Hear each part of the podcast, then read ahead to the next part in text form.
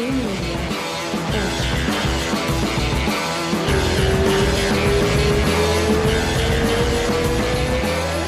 lá, estamos no ar.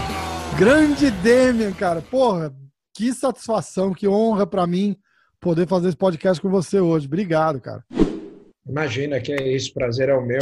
Bem legal esse estúdio aí. Valeu, pô, valeu. Uma hora que você estiver aqui treinando, a gente dá um pulo aqui e faz um, faz um pessoalmente, ia ser massa. Tá sempre aqui. Que lugar que vocês estão? Eu tô a 40 minutos do Renzo ali, eu treino lá com o pessoal, com o Robicinho. Tá. Conheço, sei, conheço a galera sei, toda, sei. conheço o Coure, a parada toda. Uhum. Tem bastante, bastante conhecido Legal. em comum. É, acho que foi até o Zeferino, né? o Zeferino, exatamente. É. O Zeferino foi, foi sequestrado por você aí, né? Porque ele foi, ele foi de. Ah, vou dar um tempo no Brasil, dois, três meses. Me convidaram para fazer uns treinos lá no Demian. E aí foi lá, porra, apaixonou pela academia, não, não voltou mais. Falei, ah, cara, vou fazer o camp aqui mesmo. Eu acho que ele foi sequestrado pelo Brasil, né? O pessoal, é... né? Você nasceu aqui, ainda mais ele de Florianópolis, tal, aí dá um pulo no fim de semana lá na, na terra dele, né? Na, na, Ilha da Magia, que o pessoal fala, é muito bom, né? É outro então, nível, né, cara? É, é difícil, cara. É, é muito difícil para quem nasceu aqui se acostumar com uma cultura diferente, né? Como é a, a norte-americana. Verdade. Você já morou aqui? Eu, cara, eu passei uma temporada curta de alguns meses, uma vez em San Diego, é, com a minha esposa, né? Eu considero que eu morei, foram poucos meses, não chegou a ser nem seis meses, mas a gente alugou casa, a gente é, é, tinha conta de luz, conta de água, então acho que quando você você tá assim, você morou, né? Porque Sim, você fica um, certeza. dois meses mais viajando é uma coisa. Agora com aluguel, conta de água, conta de luz, em é 2010 outro... eu sempre é, tive um sonho de morar fora, na época de, de, escola, né? Eu tinha amigos meus que iam fazer intercâmbio, a gente nunca teve condições. E aí eu lembro quando eu estava mais ou menos dois anos no UFC, a situação melhorou um pouquinho. Eu falei, vamos aproveitar agora que ela tinha saído do emprego é... e eu podia ir, aí vamos ficar lá um tempinho. E calhou de ser justo um pouquinho antes da luta com o Anderson. Aí a gente ficou aí um pouquinho em 2010. Ah, você fez o camp para aquela luta aqui, em, aqui nos Estados Unidos, então? Cara, foi uma confusão. Na verdade, assim, a gente estava marcado para ir, para ir, não tinha nada de, de planejamento de luta com o Anderson. Eu, tinha, eu, eu vinha né, numa, numa, numa ascensão muito boa, tinha 11 lutas invicto uhum. e as cinco, é, de, e cinco lutas no UFC, né? Eu tinha seis invicto, aí entrei no UFC, fiz cinco invicto, aí perdi uma luta para o Nate Marquardt, e aí lutei mais uma com o Dan Miller e, e ganhei. E aí acabou essa luta, os caras é, falava, ah, agora eu acho que vai ter que fazer mais, pelo menos um, umas duas lutas para ter chance de disputar o título. Uhum. E aí eu falei, ó, acabou a luta com o Dan Miller, foi em Las Vegas, voltei pro Brasil, já estava tudo planejado, vamos para San Diego. Cara, acabou a luta, não deu nem uma semana, me ligaram e falaram, ó, você quer lutar com o Anderson? Caraca. Porque era para lutar o Chael, o Chael não pode, era para lutar o Vitor, o Vitor não pode, então a gente quer que você lute e aí luta de título não se nega, mas estava tudo armado já para ir para lá. E aí foi uma confusão, fiz um pedaço do camp aqui em Salvador, um pedaço do camp, quase nada de camp em San Diego, outro resto de camp em Abu Dhabi, porque a gente chegou umas duas semanas antes, então uhum. é, se, hoje olhando para trás eu não teria feito essa loucura, eu teria, porque eu cheguei a um mês e pouco para a luta em San Diego para resolver negócio de aluguel, negócio Putz. de foi total inexperiência, né? Negócio Treino de... acaba ficando no, em segundo plano, né? É, resolvendo conta de água, conta de luz. Eu sempre fui muito CDF para treino, né? Muito uhum. certinho, mas, mas assim, você não consegue descansar direito. Então eu treinava, mas não conseguia descansar igual. Hoje eu teria, olhando para trás, eu teria ficado aqui é, até a luta do Anderson, terminado o camp, feito a luta com o Anderson, voltado para o Brasil, que a gente precisava fazer o programa do Faustão aqui, já era uma coisa acordada, né, uma semana depois da luta, e depois desse programa ainda tinha uma ida para a Finlândia, que eu fui dar seminário, eu fiquei lá uma semana ou duas, e aí depois disso eu teria ido, né, eu teria feito as coisas é. mais calma, mas estava empolgado para ir, e aí a gente acabou indo. Os caras tinham marcado o programa antes do. Antes, antes da luta, eles tinham marcado com, vo com, você e. Eu acho que eu lembro disso, com você e com o Anderson, não era? comigo e com o Anderson. Eles falaram, ah, independente do que acontecer na luta, é, é muito importante isso. Na época, quem conversou com a gente foi o UFC, É, a Globo tinha acabado, se eu não me engano, né, de, de, de investir, né? Isso. É, então, assim, eles falaram, é muito importante vocês irem, dependendo de onde vocês estiverem e tal, vocês irem. O Anderson não sei se ia voltar para o Brasil ou não depois da luta. Então, fala, porque isso é muito importante para a história do esporte, né? Pro, foi, acho que foi uma das, talvez a primeira vez que o que o dois atletas de MMA foram num, num programa que na época era um, um programa é ainda, né? Mas é um, na época ainda sem YouTube, essas coisas tão difundido um negócio muito grande. Né? Exatamente, exatamente. E acabou indo, deu uma, deu uma polêmica absurda aquela luta, né, Demi? Que acabou indo meio que para o Anderson para se explicar e, e você para contar, tipo, não, tá tudo bem. Você sempre foi de, de boa, assim, né, cara? Você nunca procurou fazer polêmica, nem, nem dentro nem fora, né, cara? Você sempre foi um cara bem, bem, bem centrado, bem focado. Isso é, isso é admirável, principalmente nos dias de hoje, né, cara? É, eu nunca tive paciência, né, para isso. Eu acho muito chato, muito.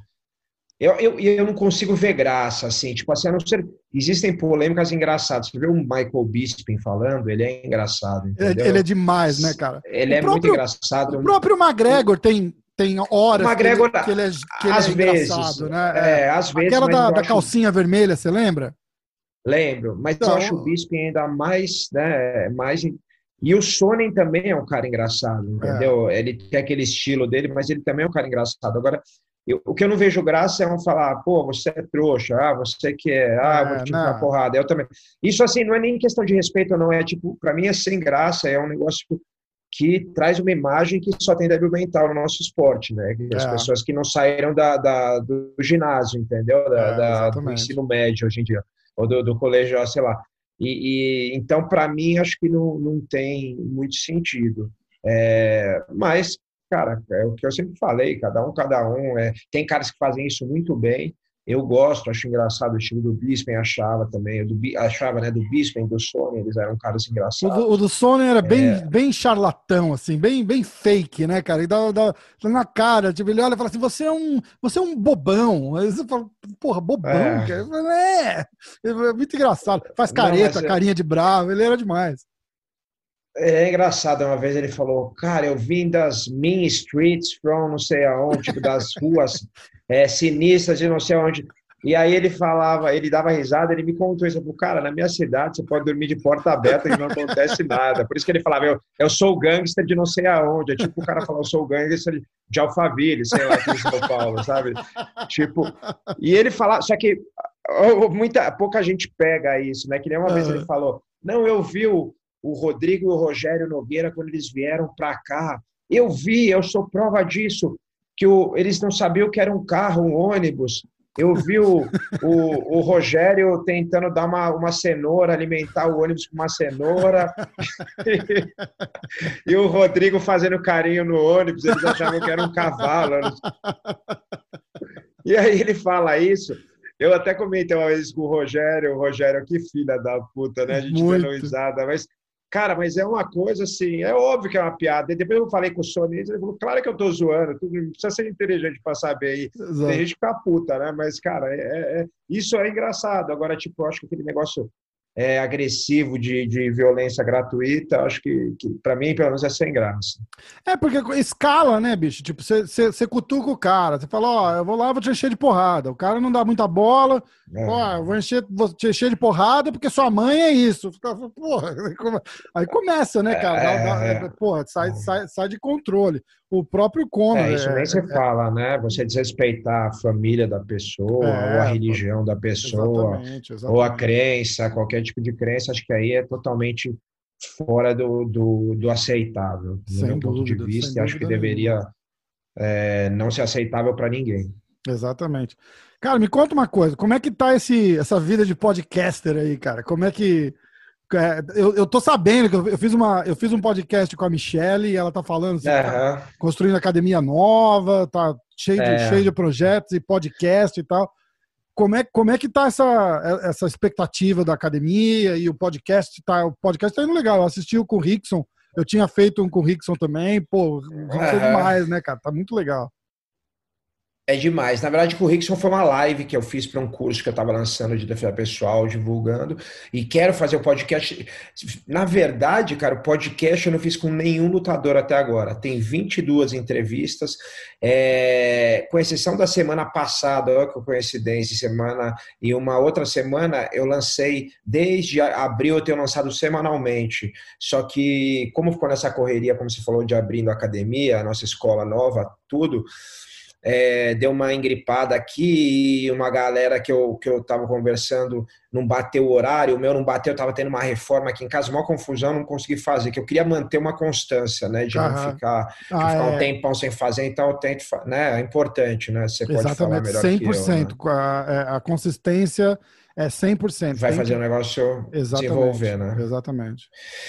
E aí, cara, a gente está abrindo essa escola, né? Escola de MMA de Jiu-Jitsu brasileiro aqui em São Paulo, que é agora eu estou entrando mesmo de cabeça nisso. Eu sempre dei aula, sempre tive uma academia ou fui ligado a uma academia, mas nunca com tanta seriedade, porque, lógico, eu tinha seriedade, mas não era meu meu meu meu negócio, né? Número uhum. um, meu business número um. Isso aí era era uma coisa ali porque foi acontecendo, né? Desde que eu era faixa marrom, eu dava aula tal.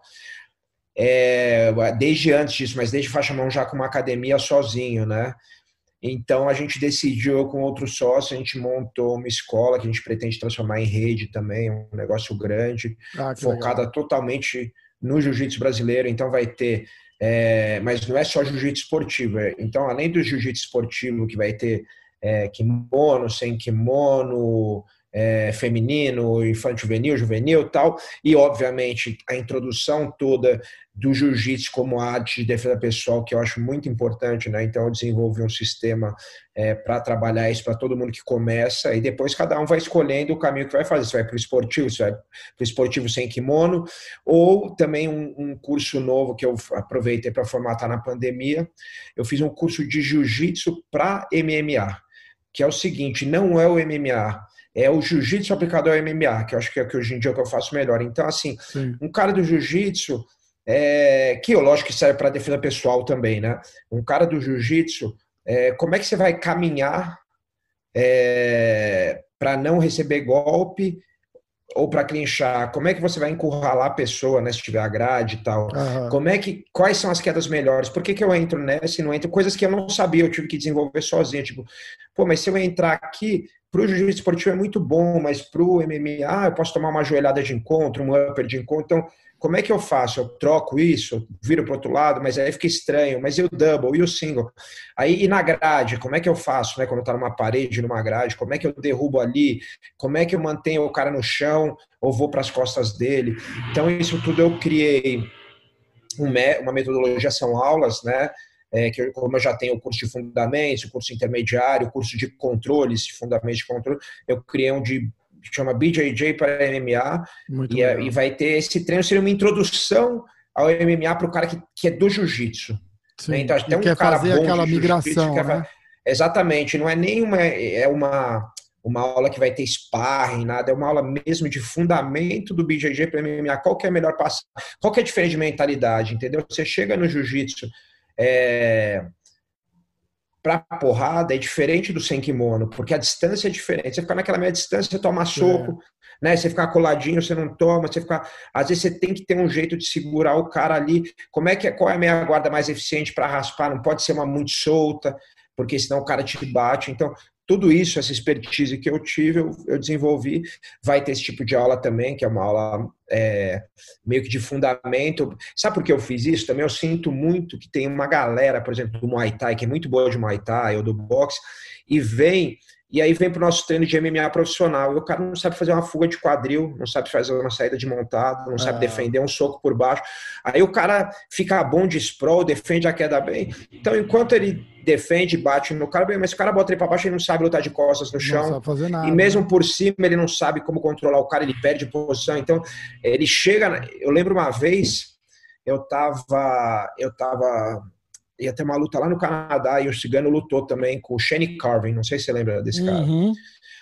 E Pô, aí monstro, ele, cara, né? É, gigante. Eu fui, eu fui no corner dele e ele foi para as costas do cara E, cara, ele não botava gancho, não botava gancho, ficava batendo ali, não botava gancho. Aí acho que acabou o round, voltou.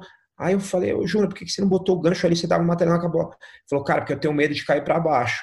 Porque a especialidade dele, apesar dele ser bom de jiu-jitsu, não era o jiu-jitsu. Então ele fala, cara, não vou arriscar isso aqui, né? Então, o que, que eu vou ensinar para um cara de que vem do Muay Thai e quer fazer um fundamento, um cara do boxe, ou um cara que não sabe nada de jiu-jitsu.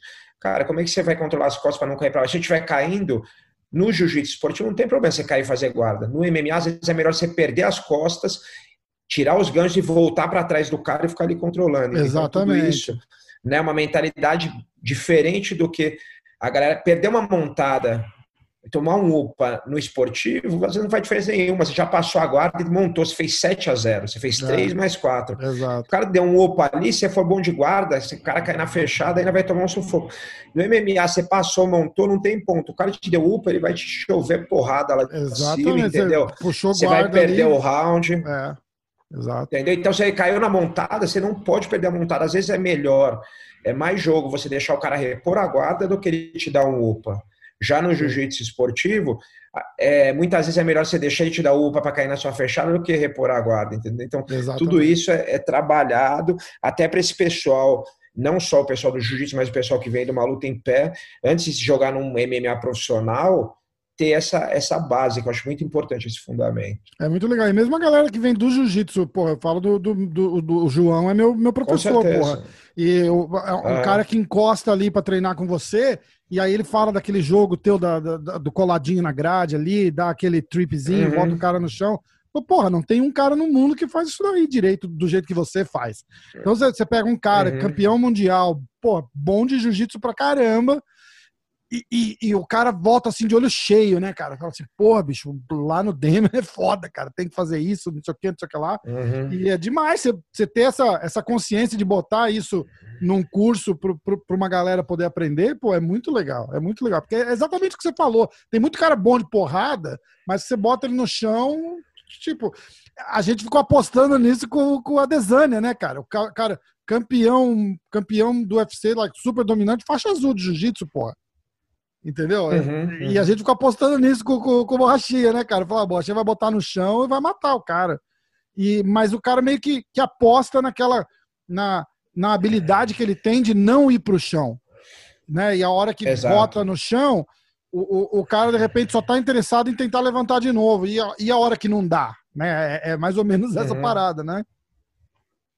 É, e mesmo se der, né? Você tem que saber levantar. Levantar é uma técnica, então você tem que saber e, por exemplo, todo mundo fala do Anderson. O Anderson era um cara que ele era muito bom em pé, mas o Anderson, cara, as pessoas esquecem, mas ele tinha uma guarda fechada muito boa, ele finalizou algumas lutas, então assim, o um que abraço eu vejo aí pro Tio Sonnen. É, finalizou uma galera, não só ele, entendeu? É, pegou no, no mata-leão, no, no estrangulamento do Dan Henderson, é, o, o, acho que o Chris Lieben também, ele deu um triângulo, mas é, ele tinha uma guarda defensiva boa para sobreviver, né? Uma guarda de defesa pessoal mesmo, que é a guarda uhum. original. O Adesanya a gente não sabe ainda, porque ele tem realmente uma distância muito boa em pé, então é difícil botar ele para baixo, mas a hora que botarem, a gente vai saber o que, que ele tem, né? O que, que ele tem, isso é importante é, de, de, de entender aí, uhum. vamos, vamos descobrir. É, é, é falar de, de faixa para um cara que não treina de kimono é meio relativo. Né? Você vê aqui no, aqui no próprio Renzo, tem aquele, o, o Nick Rod, você já treinou com ele? O, não, não. Porra, o moleque é um monstro. E ele era faixa azul, mas o cara tem 2 uhum. metros de altura, 200 quilos e, e, porra, tem músculo até na bochecha. Então, tipo, e ele é bom de wrestling. Nunca foi um top wrestling. Então, é, mas, mas, tem isso. Mas ele é. se mexe bem. O cara é atlético. E, e, e, porra, seis meses treinando com o Dana, com o Gordon aqui, o cara ficou bom pra caramba. E ele aí já, já, muda a história, entendeu? Já muda a história. Uhum. Uhum. Você, como é que tá os seus planos de, de, de, luta? Você tem, você tem mais uma no contrato, é isso? Ou duas? Eu tenho mais uma, mas eu tô querendo fazer duas por um motivo que é, cara, eu não queria encerrar a carreira sem público. Então ah, a última foda, seria a minha luta de. Meu planejamento era encerrar esse ano. Putz, era encerrar esse ano com essa luta e infelizmente veio esse negócio de pandemia, então atrapalhou tudo. Sim. E Inclusive, você fez, o, sem te cortar, mas já te cortando, você fez o primeiro evento sem público, né? Do, do primeiro evento sem UFC, público, é. Aquilo lá deu um baque, deu um baque em você ali no, naquela Não sei, cara, se deu um baque, mas eu acho que aquilo talvez tenha, como era uma coisa nova que nunca aconteceu, talvez tenha me deixado um pouco mais relaxado que o normal, entendeu? Sim. Menos arisco, né? Sim. E acabei tomando aquele cruzado. É, mas eu acredito que, quer dizer, eu não sei, é muito difícil falar, né? Se, se a gente não sabe, se tivesse público, não sei.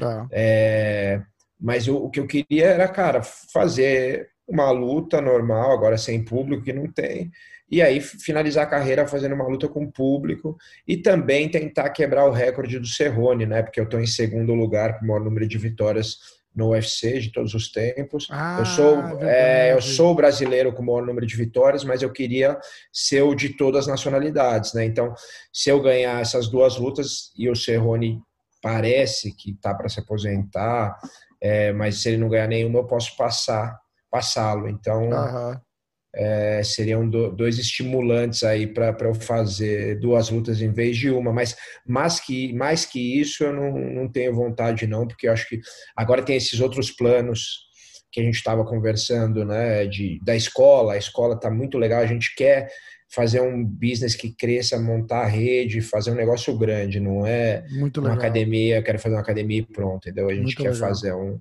um negócio, um, um, um negócio que chega, seja um, Cara, é, é foda falar porque é, a gente ainda não fez nada, né? A gente está começando um projeto, mas a ideia é fazer um negócio gigante. Vai dar certo ou não? A gente vai saber daqui a uns anos, mas a ideia é ser uma coisa grande. Sim, com certeza. A Vila, o, o Vila da Luta bombou por causa da, da, da pandemia? Não, não, aguentou fechar? Não, na verdade ele já estava para acabar, existia uma, uma, é, um desentendimento entre os sócios, hum. e aí é, já estava se resolvendo o que, que, ia acontecer, quem ia ficar, quem não ia, quem ia sair. Entendi. E acho que a pandemia ela só acelerou esse processo, né? ela fez o processo Entendi. ser resolvido porque tinha que resolver. É, e no fim, a gente aproveitou esse tempo para, quando tudo se resolveu, montar esse espaço novo e, e começar as reformas tal, que está na correria essa semana. Para você ter uma ideia, eu voltei de lá agora. É. E essa semana a gente abriu para visitação é, academia, mas ainda os tatames vão chegar essa semana, então a gente abre para treinos só semana que vem. Uhum. É, mas tá aquela correria, mas tá muito bonito, cara, porque a Michelle é um falou proje... e eu falei, eu vou estar tá aí em dezembro, porra, vou fazer você questão de vou fazer questão de ir lá. Não, e você vai conhecer uma coisa muito legal em dezembro, que a gente fez uma coisa que é um sonho meu, uma coisa que eu tenho vontade faz tempo e tem em poucos lugares, eu sei, na academia do Horion tem, na Califórnia, na academia do, do, do Pedrinho Valente tem, em Miami, que é um museu da história do jiu-jitsu. Ah, que demais, cara. Cara, mas é assim, não é que a gente fez assim, ah, vamos fazer. A gente pegou um cara, é o Lucas aqui, um cara que ele trabalha no Museu da Pessoa, em São Paulo, que é um puta museu, entendeu? Uhum. Com outros museólogos, os caras são museólogos. Cara, eles entrevistaram, é, me entrevistaram, entrevistaram, conversaram com o Marcelo Alonso, que é um especialista Nossa, em história. É, é o especialista, né? Exatamente, leram os, os livros, o livro é, do, do Carlos Grez da Reila, leram outro livro é, que o, o, outro menino lá que o Marcelo se indicou, agora tá, são três livros que ainda estão só digitais, agora me falhou lá, mas que é uma pesquisa gigantesca de história do jiu-jitsu brasileiro. Ah, até não é antes... é o Drysdale? Não, não é do Robert, é ah, o tá, outro, é tá, é do tá. outro cara. O Robert é até meu amigo, mas não é o dele. É o livro, é um menino que fez três livros. Hum. E, cara, estão correndo atrás, estão correndo atrás de acervo. De, lógico que a gente não tem um, um, um budget, né, um orçamento para fazer um negócio gigantesco, né? Mas acho que só essa iniciativa é muito legal, né? Porque é, é, é o que eu demais. falei que a gente tem que passar para as pessoas. As pessoas não têm ideia nem que o jiu-jitsu é brasileiro. O jiu-jitsu brasileiro é brasileiro, é, entendeu? o brasileiro é, é. jiu-jitsu. Elas acham que é uma coisa que que é japonesa e não é, ela foi, ela é culturalmente, ela foi desenvolvida aqui, ela veio de lá, óbvio que como tem influência, do mesmo jeito que eu brinco que que o rock é americano, mas tem influência dos africanos, entendeu? Do blues que, é, que tem influência dos africanos. Do mesmo jeito que a capoeira não é africana, ela é brasileira, ela tem influência, né? E aí Você criou nós... uma, pegou uma, a gente pegou uma arte e, e criou um, como um... tudo, né? A cultura exatamente, é, né? exatamente. Eu estava falando, né? o que que eu estava falando, cara? Eu estava falando esses dias com, com, com alguém e a gente falou tipo se se não fosse o, o, o Hélio e o Carlos, grandes mestres, uhum. e ia ter virado uma modalidade de judô, uma porra assim, entendeu? Exatamente. É, Foi o que eles lutaram para não. E teve muita pressão. Se, do judô, mundo, inclusive, né? Do judô, é, não, é. do judô, para acabar, porque é. eles tiveram essa visão e essa teimosia no bom sentido de falar, não, é um negócio que a gente vai desenvolver diferente. E foi, virando uma outra coisa. E a cultura, né? Por exemplo, eu, falo, o pessoal não sabe nem porque tomar açaí. Açaí quem trouxe foi a família Grace de Belém, né? Para São Paulo, para o negócio. Uhum. É, o negócio que tem todas as academias do mundo de dar apelido, de sair da academia e fazer um churrasco. Isso é cultura brasileira pura. Então, Exatamente. Então, é, uma vez um cara falou, pô, isso é a coisa mais importante que a gente já exportou para o mundo, fora é, junto com a bossa nova, entendeu? Cultural, em termos é. culturais. E quem está no Brasil não tem e, essa. E, vamos, esse... e, venha, e cá entre nós, não malhando música nem nada. Tipo, eu moro aqui há 20 anos, eu, eu, eu acho que eu só ouvi bossa nova em um restaurante brasileiro, entendeu? Tipo, uhum. é, é, um negócio que é pá, é, é raiz brasileira, mas, mas tá longe de ser popular. É tipo, quem curte não, não é, música. É, não é aprecia, popular. Ele, é, ela é. influencia músicos, entendeu? Isso, não é aquela igual, por exemplo, você falar ah, de música latina, que, tum, tum, tum, tum, que, é, que é mais nichado, né? Exatamente, é um negócio ah. que não tem nada, na, nada a ver com é, exportação nossa, assim, né? Tipo, o jiu-jitsu eu acho que tá. tá eu, eu, acho que é o produto brasileiro, talvez, da nossa cultura mais é, difundido, sem dúvida, deve, tem, tem que ser. Acho que talvez o carnaval, mas o carnaval a galera só conhece, não, não, não vive, não convive, exatamente. não presencia. Eu, né? É isso, exatamente isso que você falou faz todo, toda, tem toda a razão, porque não só é o produto cultural brasileiro que mais se difundiu, mas que mais pessoas vivem disso. Isso. Também, né? Porque você vai para Nova York, só em Nova York, num pedacinho desse tamanho ali na Midtown, você tem o Marcelinho Garcia, você tem o Renzo Grace, tem o Shaolin, o Vitor Ribeiro, que são três dos maiores ícones de todos os tempos, entendeu? É. E, e aí tem o Murilo Santana, que está ali também, perto, entendeu? É, é tipo. E com certeza estou esquecendo gente, mas é, cara.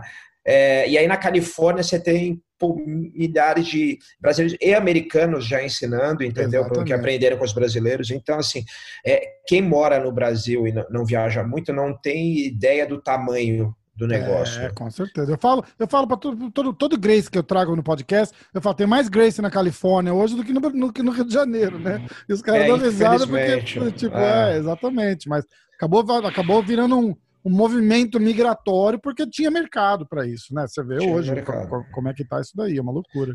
É verdade. Aí eu falo isso até com, com falei com o Siriema, eu falei, cara, a gente precisa começar, já está na hora de fazer o Mundial, dar uma girada para outros lugares, né? O Mundial de Jiu-Jitsu, porque Sim. a gente precisa crescer.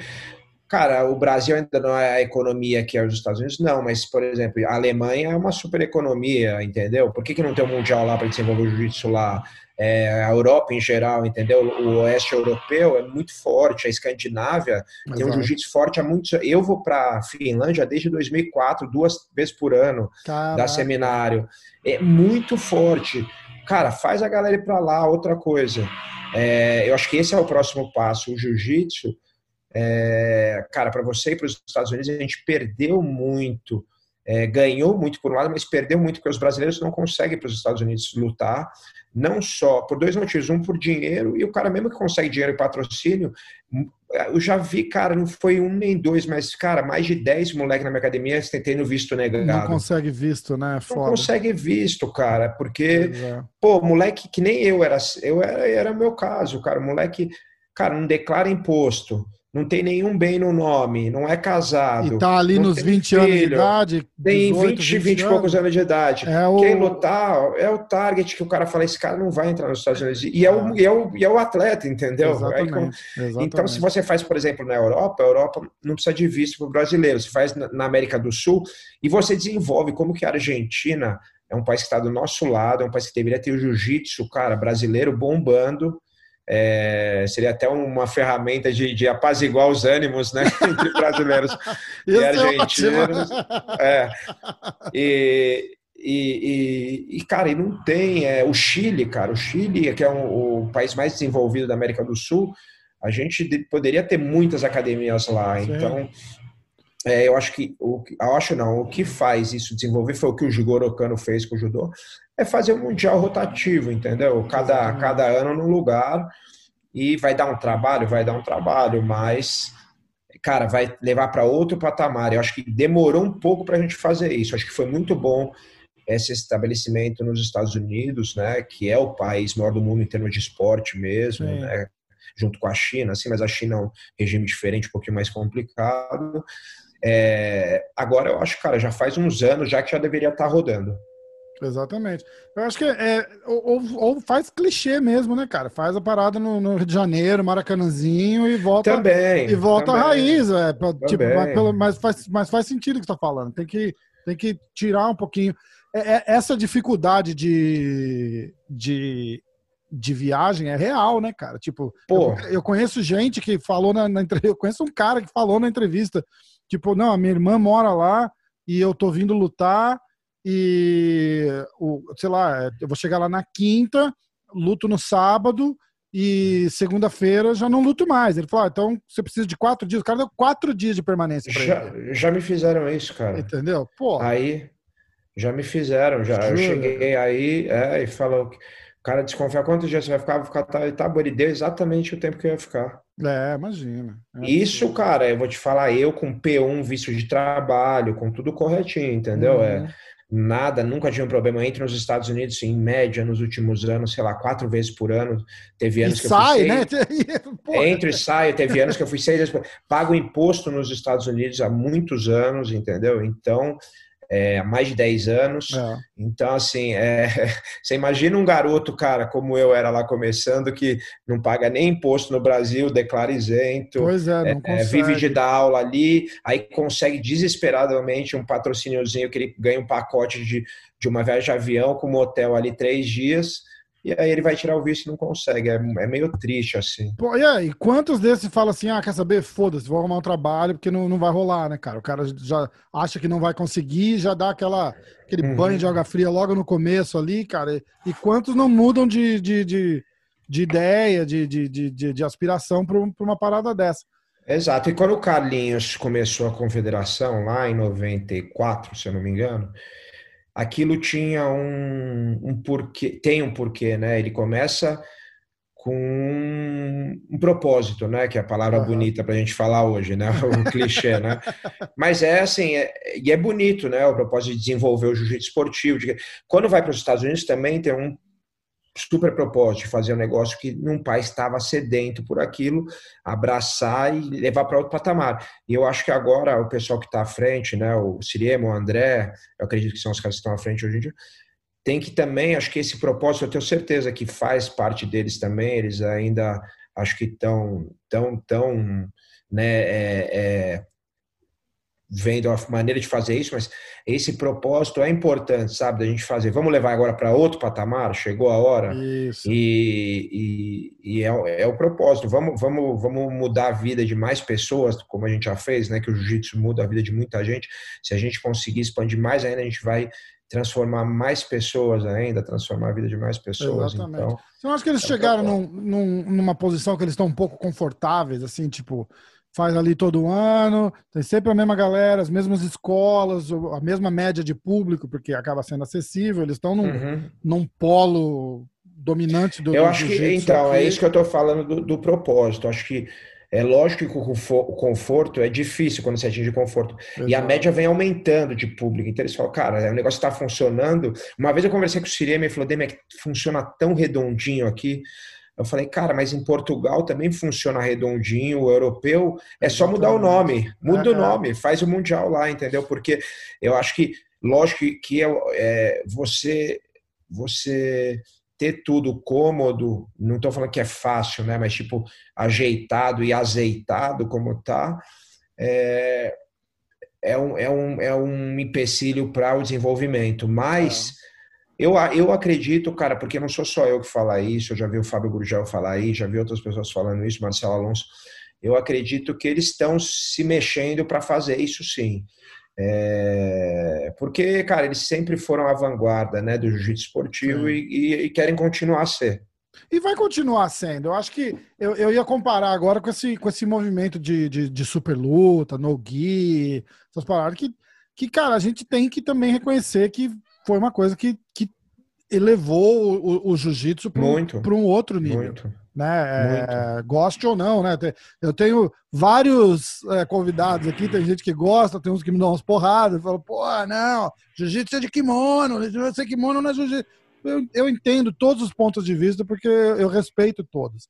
Mas Cara. o interesse, tem, tem que reconhecer que o interesse é, é, aumentou demais ali atrás, quando começou aqueles aqueles submission only, sem kimono, os moleques se mexendo rápido e tal. Eu falo, não, porra, isso aí é legal. Porque, cara, tem. A, a, tira, esquece a parte de, de, de honra, de, de, de glória, né? Porra, ganhar uma medalha da IBJJF no, no, Campeonato Mundial, porra, é o sonho de qualquer cara que tá competindo, uhum, entendeu? Uhum. A gente não tira isso. Agora, você passar 10 horas sentado ali assistindo o Campeonato de Kimono, cara, é para quem gosta muito, porque é. é. é. um negócio técnico, puxado, grudado, é, é, é, é porra, não, não dá para sobreviver vendendo esse produto, entendeu? Aquilo lá é para quem compete, para quem para quem gosta de, de, de, de, assistir. É muito pequeno o público. Aí você é. faz uma, uma parada mais esportiva, mais dinâmica, você expande o público absurdamente, que foi o que aconteceu. É, eu, eu, esse negócio, cara, pode falar quem foi, é a maior besteira do mundo, falar que jiu-jitsu é de kimono.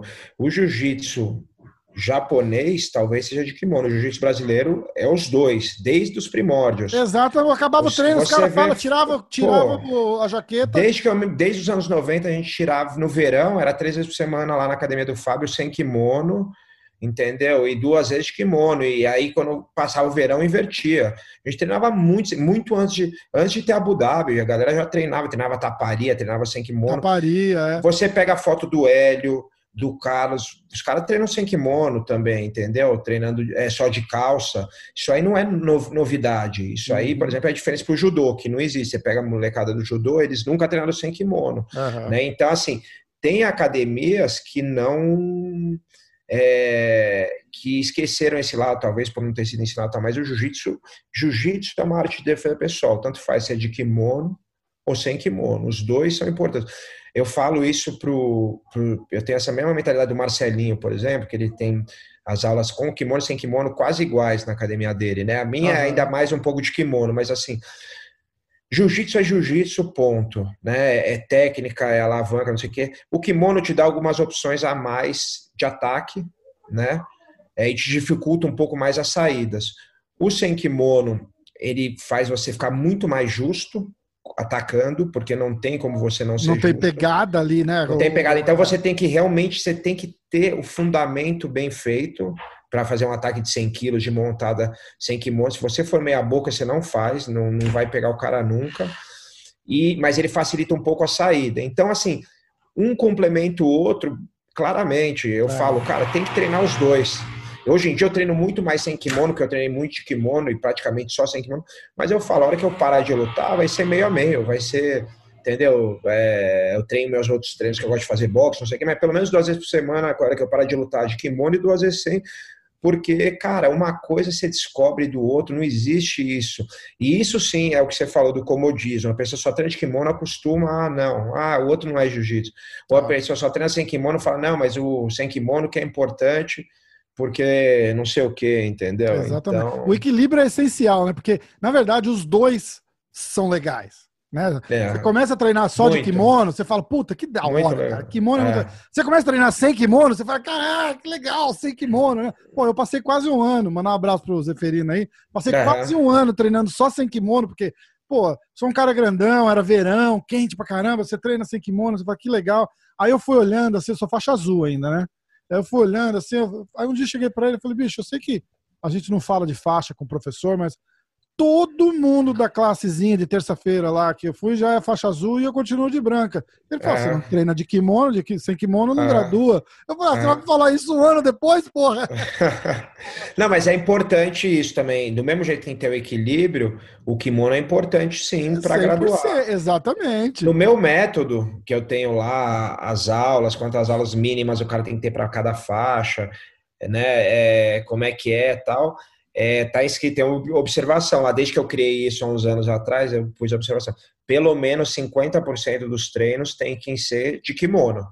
Exato. É porque o que acontece? Se não, é, o cara treina só sem kimono e fica duro, mas também não aprende tecnicamente uma, às vezes uma saída eficiente, né? Ele sai meio na explosão de qualquer jeito. Então, uhum. é assim, se ele treinar meio a meio, cara, tá tranquilo, entendeu? É... Agora é, é legal o kimono, pra... você, você aprender ali com o kimono e, e aí dar uma, uma afiada na técnica sem, né, cara? Isso que é, que é massa. Pelo menos até a faixa preta. Aí depois, que nem no meu caso, eu me especializei em MMA, não dá para ficar botando kimono toda hora. De vez em quando eu brinco. É. Né? Um dia foi o Bochecha e o Lola na academia. Eu falei, pô, eu tava, tava sem treinar um tempão jiu-jitsu, que eu tinha machucado a perna, tava com uma inflamaçãozinha na perna jiu-jitsu sem kimono, que é o meu, que é o meu forte dia. Uhum. Aí, cara, porque eu falei, ah, não vou deixar de. Aí pus o kimono, fui lá treinar com os caras, entendeu? É, é. gostoso, entendeu? Não, não... É massa, né? Então, tem que ter. Até a faixa preta, cara, todo mundo tem que fazer os dois, tem que aprender defesa pessoal, é, do jiu-jitsu, jiu-jitsu, aliás, como defesa pessoal, jiu-jitsu é defesa pessoal, aprender a parte esportiva, aprender a parte sem kimono, tem que aprender tudo. Você quer ser um faixa preta completo, aí depois você se especializa. Exatamente. Falar, eu queria falar de novo um pouquinho dessa, desse museu que você está fazendo dentro da, da academia. Da escola. Vai, né? vai rolar uma, uma ala de memorabilia aí do, do Demian, do UFC, essas coisas? Você pensou nisso? Eu tô querendo, na verdade, misturar? assim, eles que é, eu vou ter, vamos ter. Quando a gente começou o museu, o pessoal propôs é, o sócio, o pessoal do museu, fazer um museu meu, da minha história. Uhum. Só que eu falei, não, cara, eu acho que vai ser muito mais legal fazer um museu da história do jiu-jitsu, entendeu? Sim. Pode ter eu no museu, né? Como importância histórica, hoje em dia, do jiu-jitsu no MMA, mas Deu uma travada aqui. Deu, tá deu, uma travada, deu uma travada boa aí. Voltou, voltou. Alô? Foi. Voltou? Voltou, voltou. Peraí. Tá. Onde, onde que a gente parou? No, na importância histórica sua do jiu-jitsu para o MMA. Então, acho que assim tem a minha importância também, mas isso é um pedacinho do museu. O legal do museu é falar da família Grace, é falar das lutas históricas, é falar do feminino hoje em dia, entendeu? Com uma. Kira da vida, uma Michelle. É... Travou de novo? E tá, tá ficando bem ruim a, a conexão. Eu vou até anotar aqui. Espera aí que eu vou fazer o seguinte, eu vou trocar aqui. Eu vou, eu vou trocar a conexão. Para não perder o. Espera aí. Não, tranquilo. Eu vou.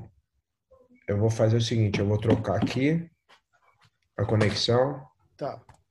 Ou foi? Foi, né? Não, eu acho foi. que foi. Eu acho que foi, sim. Tá, se piorar de novo, você me fala, uhum. anota aí o tempo. É. E aí eu, vou, eu continuo daí. Isso, vou fazer exatamente. Quer que eu comece de novo? Falar de. É, vamos, dessa... vamos, vamos, continuar do. Aí, é, aí fala ah, da. Você da, falou da, da memorabilia, né? Isso, isso. Tá. Então é o seguinte. É... Cara, eu. Até eu propuseram o só. Ixi, tá travando. Peraí que eu vou trocar isso aqui. Troca. Vai dar uma caidinha e vai. Não, de boa. Aí, agora foi, né? Agora foi, agora foi. Foi, foi. Tá, então. Bom, você perguntou da memorabilia é, minha. Vai ter sim alguma coisa, mas quando a gente pensou no museu, até o sócio e o pessoal do museu falaram ah, que vamos fazer um museu seu, da sua história eu falei, cara, acho bem mais legal fazer o Museu da Cultura e da história do jiu-jitsu, do jiu-jitsu como cultura brasileira, influenciando várias coisas no mundo, não só dentro da própria luta, mas coisas, como eu falei, o negócio do açaí, que a pessoa que às vezes toma açaí nem imagina, nem, nem entende de jiu-jitsu brasileiro direito. Uhum. Então é legal ter né, muita coisa da família Grace, ter é, as lutas históricas, né, Hélio Kimura, Sim. Carson, outras lutas, é, alguma coisa minha, alguma coisa do feminino atual com a Kira, Michelle, as meninas, né, é, transformando o jiu-jitsu até outro dia, quando eu comecei, o campeonato feminino, antes nem tinha, mas aí começou o feminino, tipo de azul e roxa, azul e branca e azul, e depois roxa, marrom e preta. Né? Não existia que nem hoje todas as faixas. É, é acho que a Michelle nova. falou uma parada, o primeiro campeonato mundial que ela ganhou era, era exatamente roxa, roxa, marrom, roxa, marrom e preta. Falei, é, não faz muito tempo, é, é. não faz muito tempo. Então, é a Kira como a primeira Grace, entendeu? Se graduar faixa preta e campeã, né? Eu vi a Kira lutando lá novinha com 14 anos de idade, quando, sei lá, era faixa azul, roxa, uhum. e, pô, atingiu o que atingiu aí.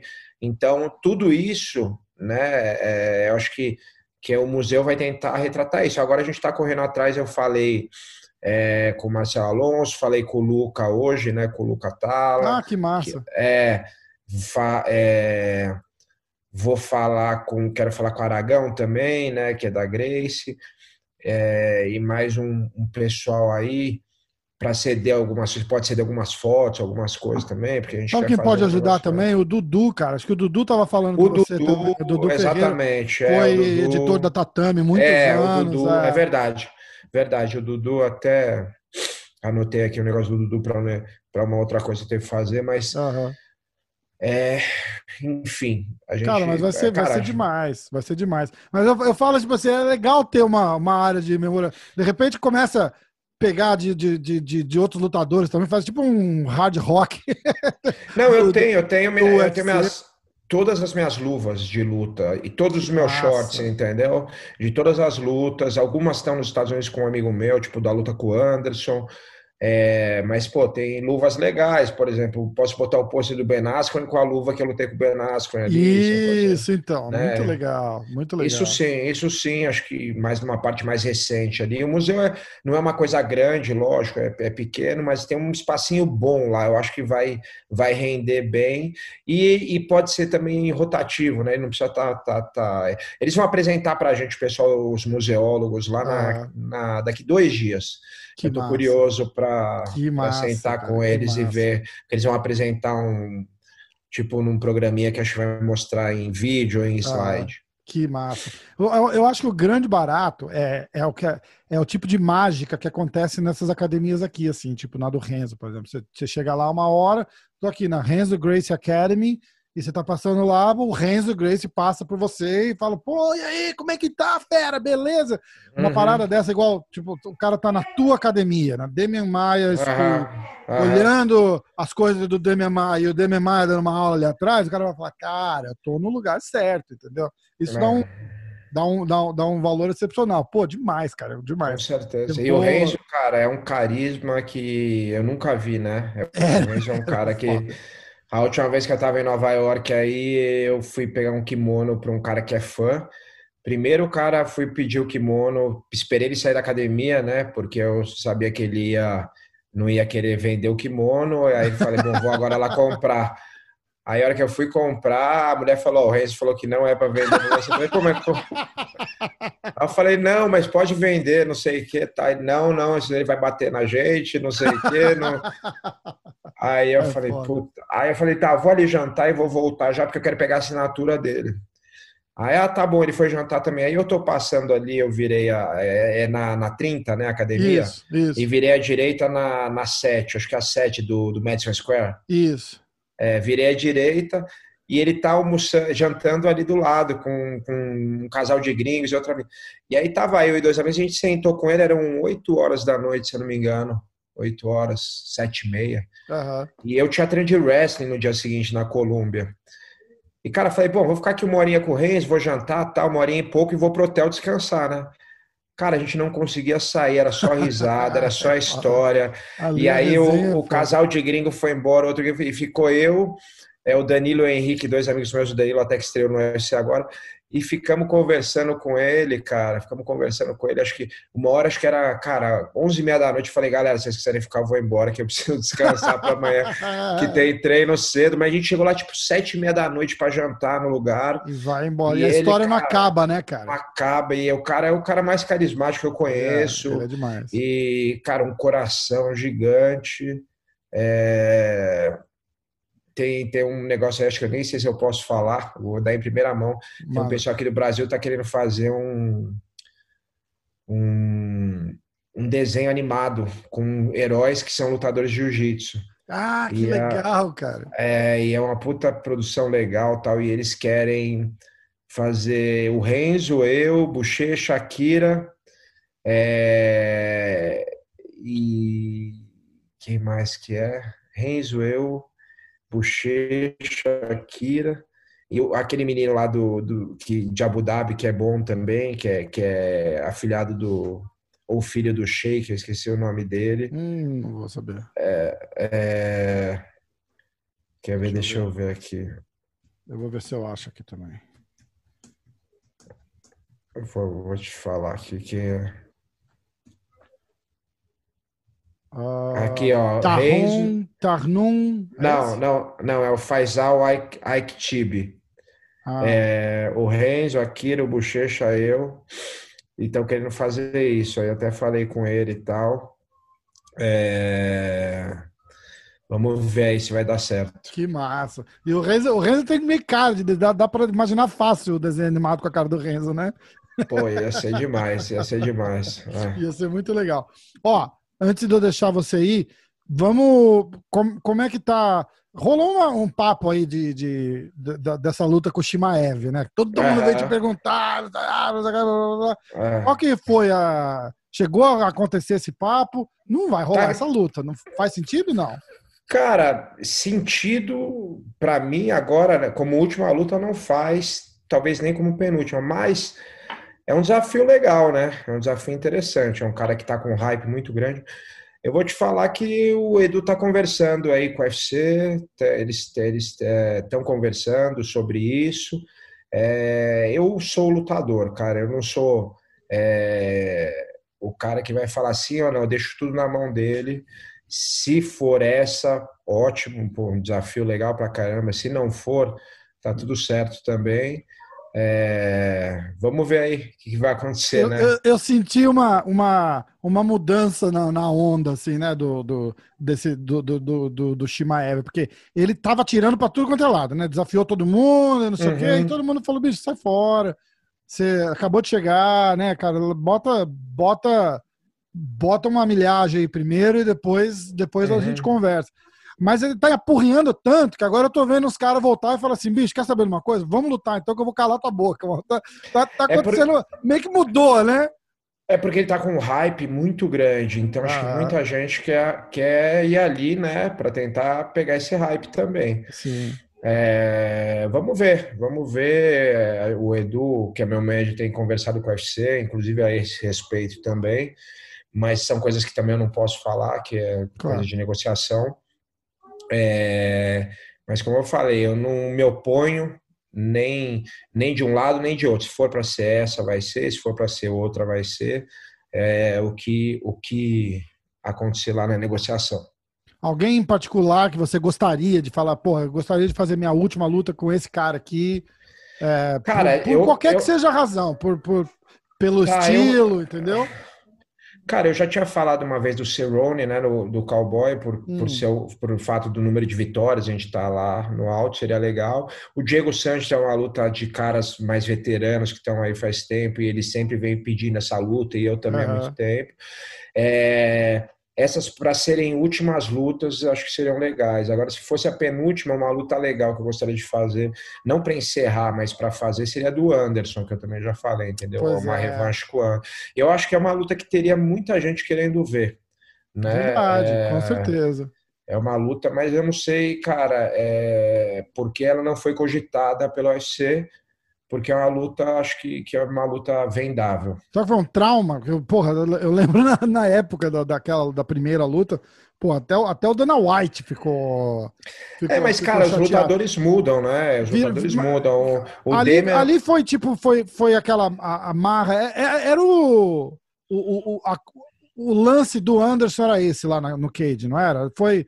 Você levou como desrespeito? Foi, desre, foi desrespeito ali na hora, mas ele era assim fora também? Como, como é que foi? Conta um pouquinho só do, do, Você já falou sobre isso um milhão de vezes, mas é. de, de, de, bastidor ali, assim, porque aquilo lá era coisa dele, né? De chamar, falar, não, vem, vem, vem aqui, trocar porrada aqui é, e tal. Então, é. é. cara, eu acho que isso aí não tem problema nenhum. Ele, algumas coisas que ele falou, eu acho que, que foram, acho que passou um pouco do ponto, mas aí, cara, também o cara tá ali no momento e, e erra ou não. Agora, realmente o que acontece na luta não tem como eu julgar o cara, porque o cara tá num momento de emoção ali forte e estresse, né? Agora, fora da luta, eu não, também não vejo o Anderson como um cara que, puta, é um cara que, que eu acho um cara é, interessante como personalidade, assim. Tô falando assim, no, no claro, não, pessoal, sim, né? Sim, não tô sim. falando que, que eu tô certo ou errado e nem claro. quem eu sou, né? Para falar, só falo que assim, né? Tem pessoas que eu que eu acho, tipo assim,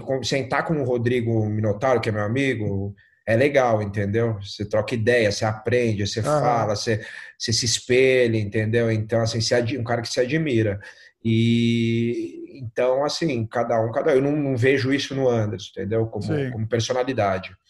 É, até acho, cara, se ele teria uma. Se ele tivesse alguns ajustes ali, ele seria um ídolo para sempre do Brasil, entendeu? Ele, Também acho, eu, eu acho falo que... bastante disso, começando ah. pelo inglês e, e, e, e, por algumas outras atitudes que ele não, que ele não teve quando quando estava no topo, né, cara? Mas, é, mas enfim. Agora tá é... tarde. é, ou não, sei lá, mas o, o seria mesmo pelo estilo, porque, cara, assim, independente de qualquer coisa, eu admiro ele como lutador, sempre admirei, entendeu? É um cara fantástico. E fazer uma luta com ele, comigo hoje, um cara muito mais experiente e, e muito diferente daquele que ele enfrentou em 2010, 10 anos depois, hoje, seria interessante para mim. Assim, seria um desafio grande, porque apesar do Anderson não ser aquele Anderson igual ele é hoje, queira ou não, cara, ele, tem, ele é muito mais pesado que eu, né? É um cara uhum. bem mais, mais é, de outra, outra categoria mesmo, mais é. alto, mais pesado. É. Então, não deixa de ser um desafio grande. E eu vejo o pessoal falando né, sobre lutas, Anderson, o próprio Shimaev, pô, Demian, não aceita essa luta. Eu falei, pô, porque é perigoso. Eu falei, cara, se eu tivesse escolhido minha profissão porque é perigoso e o que, que é, o que, que não é, eu teria escolhido outra profissão teria Sim. ido trabalhar numa profissão segura, porque a minha não tem segurança Nem, nenhuma. nenhuma né? entendeu? Eu tenho 40 lutas na minha vida e tô acostumado com isso, no modéstia à parte, tipo, eu faço isso desde 18 anos, saí na mão lá, na primeira luta que, que tinha um tatame lá, quem quiser ver esse documentário lá no fcdocs.com.br, é de graça, no Nascidos para Combate, a segunda temporada, tem até o Renzo, meu episódio é o 4, tem até o Renzo falando, é de graça, é só botar o e-mail lá uhum. no fcdocs.com.br na internet. E ter o Renzo falando de mim e tal. E, cara, com 18 anos foi minha primeira luta. Eu tava lá, eu fui lá, me inscrevi, paguei 30 reais para sair na porrada no, num tatame aqui em Bertioga, no litoral de São Paulo, num galpão que não tinha nem regra, sem, sem luva, Caraca. sem nada.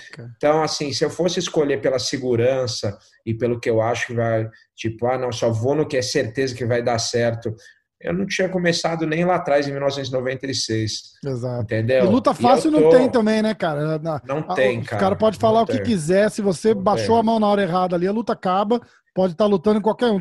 Tem dois, dois profissionais ali, né, cara? Você querendo ou não, tem níveis para tudo, para técnicas e tal, mas é igual os caras falam, ah, o Khabib não sabe da porrada. Fala, porra, bicho, como é que porra, você fala? O cara deu uma que dá numa grega. Pois é, baixa a mão na frente do Khabib e você vai ver se ele não sabe da porrada. Não, luta fácil só existe depois da luta, né? Quando você ganha. é, vai, Aí é fácil. fácil Pô, exato. pegou rápido, ah, mas era fácil, né? Exato. Então é sempre assim.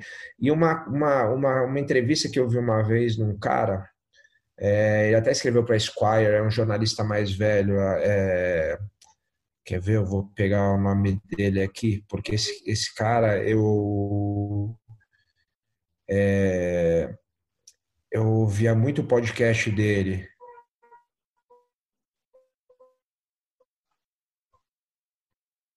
Ih, eu acho que, deu uma, chama... que deu uma travada aí. Ah, eu esqueci o, o, nome, mas. Voltou? Voltou, voltou. Voltou? Voltou. Vou.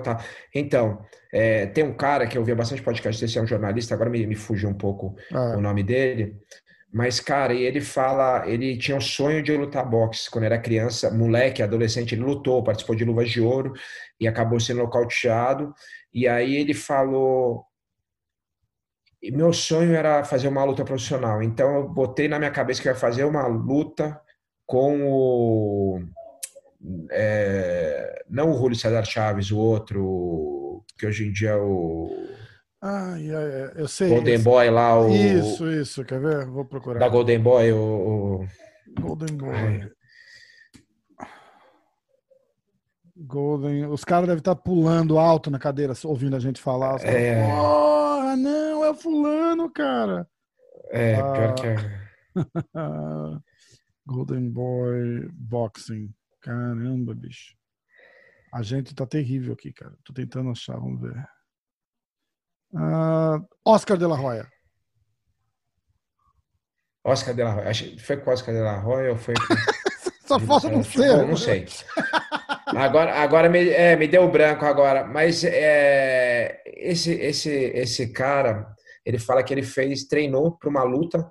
Falou, cara, eu queria fazer um round com você. Posso? Foi pro México lá tal. E o cara o cara falou, beleza, vamos fazer. E ele falou, e eu treinei, cara, e eu treinei. Ele falou, nunca treinei tanto na minha vida. Eu fiz tudo que tinha que fazer, eu me alimentei, eu perdi peso, não sei. Ele falou, e eu, e eu fui lutar com ele. Ele falou, ele pegou na boa comigo, mas quando eu entrei no ringue com ele, porque eu tinha a plena sensação que eu ia conseguir lutar bem com ele, né? Ele falou, a hora que eu entrei no ringue com ele, eu tive noção da diferença que quem não não não está no meio profissional não tem noção do é. que é, da diferença de nível. É, ele chama Cal Fusman. Ah. É esse cara, é Cal, né? C-A-L, Fusman, ah. F-U-S-S-M-A-N. Ele, ele tem um podcast aqui? Tem um podcast bem vou legal. Procurar, ele é, procura, ele gosta de luta. Eu conversei com ele há um tempo atrás, mandei uma mensagem que eu queria conversar com ele, ele me respondeu tal. E ele esse cara, ele fala que ele foi fazer essa luta, e aí ele falou, cara, a hora que eu entrei no ringue, eu tive noção da distância que é um amador de um profissional. Os é. caras fizeram aquilo. Ele falou, às vezes a pessoa assistindo um jogo de futebol americano, ela vê um cara lançando e fala, porra, essa aí até eu lançar. Ele falou, as pessoas não têm noção da diferença que é. Eu vejo que isso acontece muito comigo, que eu sou especialista em jiu-jitsu, os caras acham que minha parte em pé é fraca, e aí o cara vai na academia e fala, posso treinar boxe com você? Um cara bom E assim, eu já, pô, já dei nocaute, knockdown em professor de Muay Thai, em cara profissional de boxe, não sei o quê. É. É, tipo, dei duro. E os caras falaram, caramba, eu falo, cara, eu não uso meu boxe e não, e não faço porque eu estou num evento, o maior evento do mundo. Mas não quer dizer que eu não consiga fazer, Exatamente. entendeu? Eu não consigo fazer com aqueles caras. É, entendeu? Porque com... e não quero fazer porque não é minha especialidade não sentido, e não vou chegar né? no nível deles, claro. né? E não sou melhor que eles, sou pior. Mas no, é óbvio que, cara, para chegar no nível que eu cheguei, eu sei lutar em pé, entendeu? E, e, isso aconteceu um amigo meu que engraçado, ele ele lutou boxe profissional, era tem uns 95, hoje deve estar com 100, que daí ele veio treinar, ele ficava sempre pro Edu assim, né, que é meu manager head coach, Edu, bota aí o Demian, pô, precisa, dar uma, precisa ter umas porradas pra ele encascorar, bota aí, bota. e aí um dia ele fez sparring comigo, aí ele saiu triste, tá ligado? Só de ah, boxe. Ah, caraca. Aí no, no octógono, a gente fez uns rounds, aí ele, porra, não imaginava isso, não sei o que. Ele, porra, porque ele era meio paradão, ele vem, né, ele vem jogando o corpo pra jogar upper, essas coisas, e eu andava e bati, andava e batia. Então, é, e teve um amigo meu de Muay Thai também, que é professor de Muay Thai, deu um nocaute, um knockdown no, embaixo no, no, no fígado. Nisso. E aí ele, depois ele me contou, que ele contando para os alunos dele, ele falou, pô, mas como o Demian conseguiu te dar um soco embaixo, você caiu, o cara não sabe nada em pé, tá ligado? É, tipo assim, é, tipo, então assim, as pessoas não têm essa noção, né? E, e, e, vou te dar um outro exemplo, o Shogun foi fazer um jogo de futebol aqui contra o pessoal, amigos do Cafu, ah, né? Que, é, ah. que, é, que, foi da seleção, sim, tal, era do sim, São pô, Paulo Cafu. tal. E o Cafu tem os amigos jogadores que tudo com 50 e poucos anos. Que, cara. Essas são as melhores. Né? E aí foi, cara, Shogun, foi o Elias Silvério, que era um cara que estava no UFC, tá lutando na Rússia, que, cara, só atleta, voando com 30 anos. Você olha o jogo, parece, cara, os lutadores parece que estão em câmera lenta, perto é, dos caras que estão com 50 anos e batendo bola ali. Os caras não estão se matando. Tão... Parece pelada, câmera lenta. Né? Pelada, pelada. Pelada, parece é. câmera lenta. Você vê. É. E lutador, atleta profissional bom. Ou seja, cara, não se iluda que é outro Exatamente. nível. Porra, é engraçado você falar isso. Eu sempre conto uma história. Eu tenho um amigo, cara, E ele, ele foi júnior no São Paulo Uhum. é, e estourou a idade. Quer dizer, tipo, ele, ele jogou lá, ele não era bom o suficiente para ir para subir para o profissional, nunca convidaram, e ele não quis sair de São Paulo para jogar no interior porque a família dele morava aí e tal. Uhum. E, e aí às vezes a gente ia jogar, tipo, 10 anos depois, o cara com quase 30 anos, nunca conseguia. mais jogou bola desde os 18, 19 anos. E, bicho, você bota aquele cara numa pelada com, com, com gente que gosta de jogar bola, é Ninguém vê a cor da absurda bola. diferença, Ah. cara. O cara é um absurdo, o cara é um monstro. O cara é um monstro. E isso, detalhe, isso brincando, né? Treinando, é Brincando, nem exato. jogando. Pelado, Porque no pelado. jogo ainda, ainda piora essa diferença, É, né? Que nem, às vezes o cara vai dar um treino na academia, ah, treinar com o cara, pô, fiz durinho ali. O cara tá, tá testando coisa, tá tipo ali, ah, tô testando essa raspagem nova, tô testando não sei o que. Entendeu? Eu vejo meu bochecha chegar lá na academia pra treinar, ele treina, tem moleque que faz duro com ele. Mas, cara, ir pra ganhar do cara no Mundial, entendeu? É coisa, ali que né? conta, né, cara? Eu É. falei com, com o Rodolfo Vieira, eu tava perguntando. E com você acontece isso também, cara? E eu perguntei a mesma coisa pra Michelle. Quando você vai dar um seminário, os caras vêm pra matar, assim, na, na- na- no- se você vai rolar com alguém que você foi lá no, no seminário com um aluno, alguma coisa, os caras vêm pra cima, diz que os caras vêm forte, né, cara? Às vezes tem. Tanto que eu nem treino mais em seminário, porque às vezes eu enfileirava 20, 30 cara para treinar. Primeiro que acaba o seminário, você fica só treinando. Segundo que o último lá da fila, você já tá morto, o cara dá uns botes em você, cara. E às vezes ele não te não vai te pegar, nunca me pegaram num seminário, né? Mas o cara vai te machucar, porque ele, Exato. ele pula no seu pescoço, dá uma guilhotina que você vai sair. Aconteceu isso comigo uma vez na Finlândia. Cara, eu fiz uma fila enorme, tô treinando com todo mundo, os caras grandes, cara. E aí eu vi que um cara ficou por último na fila, ou penúltimo, já na maldade, né? E aí eu, tinha, eu tava treinando uns 45 minutos, aí veio o cara, acho que era o penúltimo treino. E eu pegava uma, duas, três vezes cada um e mandava, mandava pra, pra fila. Aham. Mandava sair, né? E aí esse cara ficou lá, esse cara já era mais duro, era mais malandrinho e tal, porque os caras eram tudo fraquinhos, tal, de, de jiu-jitsu, estavam começando na época, Aham. tal, isso 2004. Cara, esse cara começa a luta, ele me cumprimenta e dá um pulo em cima de mim, eu puxei para agora numa guilhotina, e aí ele, cara, grudou no meu pescoço e ficou defendida, mas, cara, ele fez tanta força que, eu vou te falar, se fosse treino, eu teria batido pela para não tomar pressão na Pra cervical, não sabe? doer, né? Só que era, era, era seminário. Aí eu falei, cara, vou sair. Aí eu saí, falei, ah, filha da puta, agora eu vou amassar esse cara. Aí peguei algumas vezes. Só que aconteceu, o cara não me pegou, beleza. O cara queria fazer o, a moral para os outros. Eu peguei o cara, não sei quantas vezes. Só que depois que eu fui para casa, lá pro hotel, cara, não consegui mexer o pescoço. Uma semana tava- com dor, né, entendeu? cara? Então, assim, você ficar fazendo isso toda hora, daqui a pouco você não consegue mais treinar. Então, hoje É. em dia, eu, eu dou seminário, não treino. Se o cara quiser treinar, aí é uma aula particular, faz alguma coisa que eu também nem faço mais. Fiz depois de, de anos, eu fiz uma aí em. Aí para baixo um pouco dos Estados Unidos, eu fiz uma com um cara que queria, mas cobrei uma grana e tal, e aí a gente fez. Caraca, muito louco. Ah. O que, que você acha dessa última, dessa luta do, do Anderson com o, o Ryan Hall aí? Você Primeiro eu tô falando que vai ser a última luta do cara, eu duvido. Uhum. Porque eu, eu acho que eu acho que vai, vai ser, dependendo do resultado dessa luta, vai ser a última ou não, né? Uhum. É, é o jeito que eu, que eu imagino isso, isso rolando. Você acha, você acha o matchup bom? E depois eu queria a tua opinião na do Durinho com o Usman.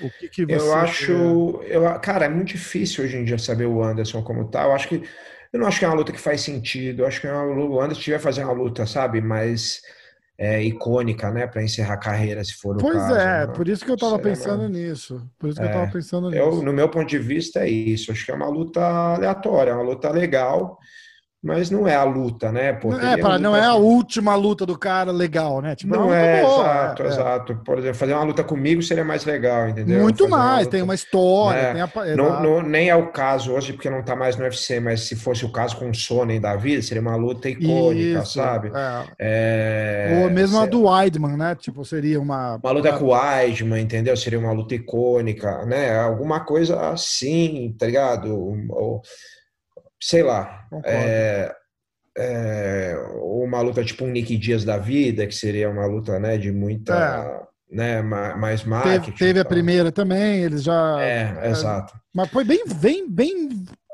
fraquinha aquela luta lá, Foi, né? Os, os é. caras ficaram mais. Ah, o é. Nick mais É, mas provocando do que engajando, né? É.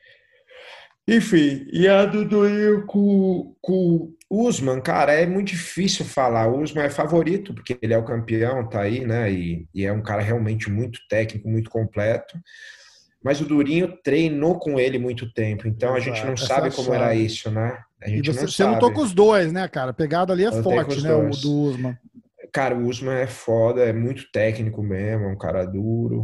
É, o Durinho, eu comecei bem, cheguei nas costas dele ali, ele saiu, voltou em pé tal, e acabei dando mole ali num cruzado que ele me deu por cima Aham. do jab. Eu acho que foi um momento de vacilo ali meu e, e de, e de é, mérito dele. Você baixa a mão esquerda, tem uma, tem uma dessa, É, né? eu Você volto vai- meio devagar, É, exatamente. É, é. E, e aconteceu, cara. Ele, ele aproveitou bem. E também, a hora que eu caí, eu acho que dava para ter deixado um pouco mais, sabe? O juiz deixar um pouco mais rolar, porque eu ainda caí meio acordado e tal. Mas, enfim, aconteceu, já foi. Sim, sim. É, então, acho que a, a chave aí é saber como eles eram. Eu não sei, né? Mas como que era o treino deles. Isso É. aí acho que pode é, play a role, como diz Exatamente, exatamente. Dos dois os lados, gringos. né? Dos dois lados. dos dois lados. É, você vê agora, aí, aí dá aquela coceirinha na cabeça que o cara pede um tempinho a mais pra treinar, então você fala, ih, olha lá, dá pra Uhum. dar uma, dar, uma emoção legal. Eu acho que toda luta, é, é, independente de como, precisa de uma história, né, cara, entre, entre os dois caras, Uhum. criar um um motivo, uma história, porque, pô, a- aguça a curiosidade, igual você e o cowboy, por exemplo. Uhum. Ah, porra, os caras estão disputando para ver quem vai, quem vai se aposentar com mais vitórias. Isso aí, pô, é- todo mundo vai querer ver, entendeu? Eu, eu concordo. É, um- é um negócio só lutar por lutar por lutar, igual essa do Anderson com, com o Ryan. Por isso que eu falo, eu acho que essa é mais uma. Vamos sentir como é que tá o cara para poder fazer uma luta grande de despedida. Ele tinha chutado uma luta com o McGregor, o McGregor aceitou. Tinha que ser uma porra assim, sabe? Para mandar o cara, ó, vai com Deus, obrigado por tudo. Faz uma super luta com um, um. Nem que traga o Chael Sona para uma super luta. Fa- Faz, cara. Vai brincar, vai divertir, né, cara? É muito legal. Beleza. É isso aí. Vamos nessa? Ih, tá travando, Demian. Bora. Tá travando. Tá travando? Agora voltou, agora voltou. Peraí. Voltou. Fala. Voltou, voltou. Então, ó, você quer a academia, tua Vou academia voltar. vai abrir agora no final de outubro, então, né? É, você falou semana que vem, Isso. a gente Final de outubro. a É. gente tá no dia Dia- 20. aca- Isso. A academia abre dia 26, né? Na segunda-feira. Aham. É, Escola de MMA de Jiu-Jitsu, na, aqui na, na, na Vila Leopoldina, em São Paulo, é próximo ao Parque Vila Lobos, é um bairro bem conhecido aqui. aham. Avenida Imperatriz Leopoldina, 1571. Já, na verdade, já está aberta essa semana para a galera conhecer, mas como a gente está dependendo da montagem dos tatames, né? Sim. Ela já está pronta, mas sim, praticamente pronta, mas falta montar os tatames e uma coisinha ou outra. E o museu a gente vai inaugurar em novembro, Tá. é, porque ainda faltam algumas coisinhas. Então Que ela está ainda sem o museu. Que massa. Pô, é é minha área aí, eu morei, morei aí muitos anos. Eu vou, Ah, é? eu, é, eu vou aí com certeza, cara, com certeza. a, vem. gente, a gente vai falando aí, eu vou organizar com, com, a, com a Michelle, com a Zeferina, falo com o pessoal todo, a gente vai, de repente faz uma parada todo mundo lá, ia ser, pô, uma honra pra mim conhecer você também. Vão fazer. Então, ó, Demian, Vai ser um prazer. Vai ser um Tá- prazer. tá travando pra caramba, bicho. Instável, né? Bem agora Tá, tá ficando tá. instável, né? Bem, bem no finalzinho, né? Vai ficar cheio de corte, né? É verdade. Mas é, tudo bem. é, é. Ó, obrigado demais pelo tempo, obrigado pela moral. Puta, puta papo legal, cara. Foi, foi, foi bem legal. Próxima vez que você estiver aqui pro, pros lados aqui do Renzo, treinando, dá um toque. Eu vou encontrar lá, a gente vai almoçar com o Thiago, o pessoal todo. Vamos, vamos todo mundo fazer alguma coisa aí. Vamos sim, tá fechado. Valeu, abração, cara. Abração, Demian. Brigadão, viu? Demian Maia, galera. Valeu. Valeu.